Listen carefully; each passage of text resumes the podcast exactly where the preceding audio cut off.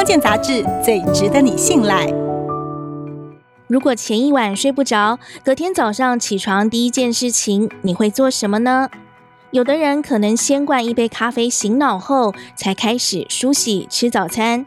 但英国研究发现，睡眠受到干扰的人，隔天不吃早餐就喝咖啡，血糖和胰岛素都会明显提高，尤其是血糖。会比先吃早餐再喝咖啡的人高出百分之五十，代表没睡好又喝咖啡，这两个因素综合之下，可能让身体的葡萄糖代谢变差。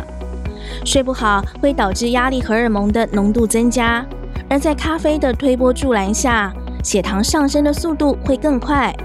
血糖上升之后，胰岛素就会开始分泌，让血糖平稳。如果偶尔这么做，伤害并不大。但假使经常如此，就可能造成危害。因为胰岛素大量制造的话，会让身体发炎，使血管受损，胆固醇氧化阻塞血管的风险也提高。另外，也会促使脂肪细胞开始制造和囤积脂肪。如果长期大量分泌，胰脏疲乏，分泌不出那么多胰岛素，最后就会变成糖尿病。因此，除了先吃过早餐再喝咖啡之外，专家也建议早餐可以多吃富含蛋白质的食物，也可以搭配高纤的食物来控制血糖，都能达到提神醒脑的功能。